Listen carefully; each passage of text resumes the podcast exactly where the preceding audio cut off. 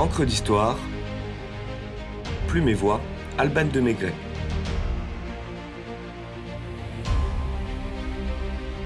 Le canal du Midi, l'œuvre de Pierre-Paul Riquet à la loupe.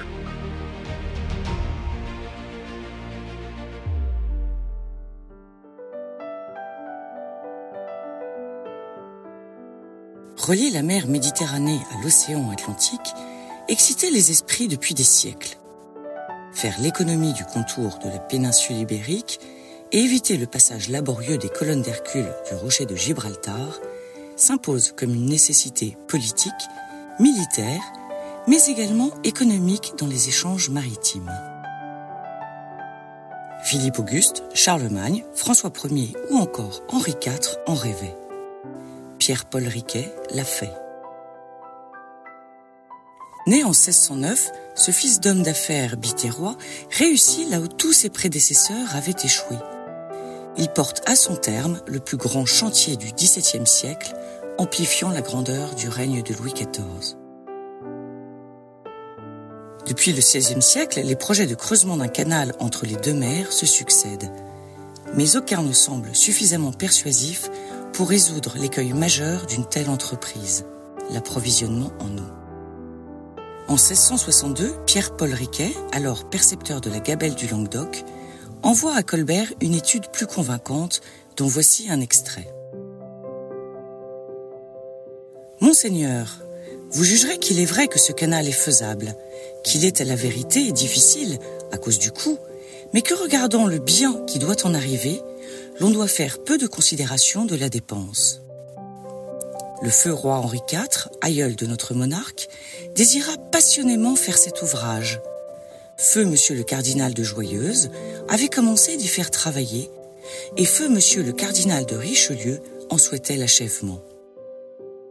Mais jusqu'à ce jour, l'on n'avait pas pensé aux rivières propres à servir, ni trouvé des routes aisées pour ce canal, car celles qu'on s'était alors imaginées étaient avec des obstacles insurmontables de rétrogradation de rivières et de machines pour élever les eaux.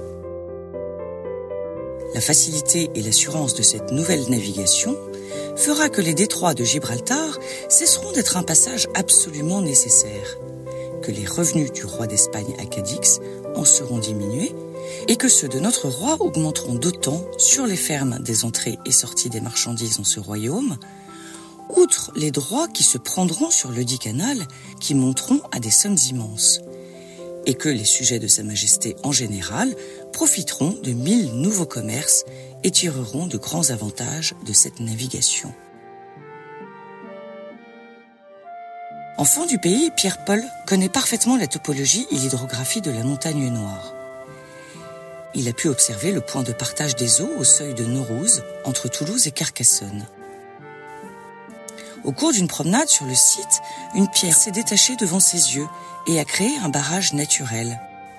L'eau s'est séparée en deux flux, l'un rejoignant la Méditerranée, l'autre l'Atlantique. Eureka Riquet propose d'y positionner le point culminant du canal à 48 mètres au-dessus de la Garonne, capable d'alimenter les deux versants, et il fait mouche. Conquis par l'audace et la sagacité de Riquet, baron de Bon Repos, l'intendant des finances présente au roi le projet. L'idée d'enrichir son royaume au détriment de son rival espagnol enthousiasme Louis XIV. Par l'édit royal du 14 octobre 1666, il signe la réalisation du chantier, mais constitue une commission d'experts pour valider le bien fondé de la vision d'un homme à qui l'ingénierie est étrangère et dont les connaissances sont plus empiriques que théoriques. Une première phase expérimentale, entièrement financée par Riquet, et consistant au percement d'une rigole d'essai jusqu'au point de partage, corrobore l'hypothèse de la faisabilité du chantier. Les émissaires de Louis XIV donnent donc leur accord pour la suite des travaux du titanesque canal royal du Languedoc. La construction du bassin de Saint-Ferréol, lac réservoir artificiel, peut commencer. Au carrefour du Tarn, de l'Aude et de la Haute-Garonne, il constitue la pierre angulaire du futur canal, collectant les eaux de la montagne noire et les libérant dans la rigole de la plaine sur 38 km jusqu'au seuil de Naurouz. Dès lors, en 14 années de labeur, trois tranches de travaux sont mises en œuvre. Un tronçon de Toulouse à Trèbes, avec une première mise en eau de la ville rose à Castelnaudary, un tronçon de Trèbes à l'étang de Thau et la construction du port de Sète. Même si Riquet l'avait déjà envisagé, la jonction de Toulouse à Bordeaux ne sera effectuée que bien plus tard, à la moitié du XIXe siècle, sous le nom de canal latéral à la Garonne. L'envergure des travaux est considérable et représente une prouesse technique pour l'époque. En homme passionné, Riquet n'hésite pas à financer sur ses propres deniers une grande partie des 15 millions de livres nécessaires et fait fi, quand il estime juste, des directives royales. L'homme est riche, il est vrai, grâce à la gabelle, mais aussi aux accords qu'il a conclus avec Colbert. En tant que concepteur et réalisateur du projet, Riquet bénéficie des droits d'expropriation, des bénéfices des moulins et habitations qu'il construit, du droit de pêche, de chasse et de péage, avantages que ses enfants recevront en héritage. En homme d'affaires avisé, il confie à ses meuniers la gestion des écluses et touche la moitié de la récolte des moulins, une fortune. Remarquable entrepreneur, formidable inventeur, redoutable calculateur, infatigable travailleur, Riquet est pourtant d'une rare bienveillance envers ses employés, que l'on compte par dizaines de milliers. Visionnaire dans la gestion humaine, il a compris la nécessité de motiver ses hommes et leur propose un salaire plus élevé qu'ailleurs. Les dimanches, les jours de pluie, les jours chômés ou fériés leur sont payés.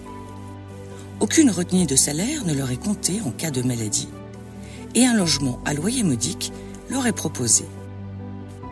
Précurseur en matière de politique et sécurité sociale, Pierre-Paul Riquet meurt en 1680, un an avant l'achèvement complet de son œuvre. Davout résume dans son ode à Riquet Quand pour la première fois les deux mers se joignent, tous les peuples de l'Europe s'étonnent à l'aspect d'un tel prodige, car depuis que le monde enfante des merveilles, on n'en avait jamais vu de semblable sous la voûte du ciel. Durant deux siècles et demi, marchandises et voyageurs empruntent cette voie d'eau douce qui s'intègre si bien dans le paysage qu'elle semble une création de la nature. Au gré des écluses, bijoux d'architecture baroque, voguent les navires allés par des chevaux, en traversant tour à tour les Corbières, le Logaret ou le Minervois, face aux vignes qui s'étendent à perte de vue dans la généreuse nature occitane. Des moulins bordent les rives ornées de platanes centenaires, épaisse protection aux rayons piquants du soleil du midi.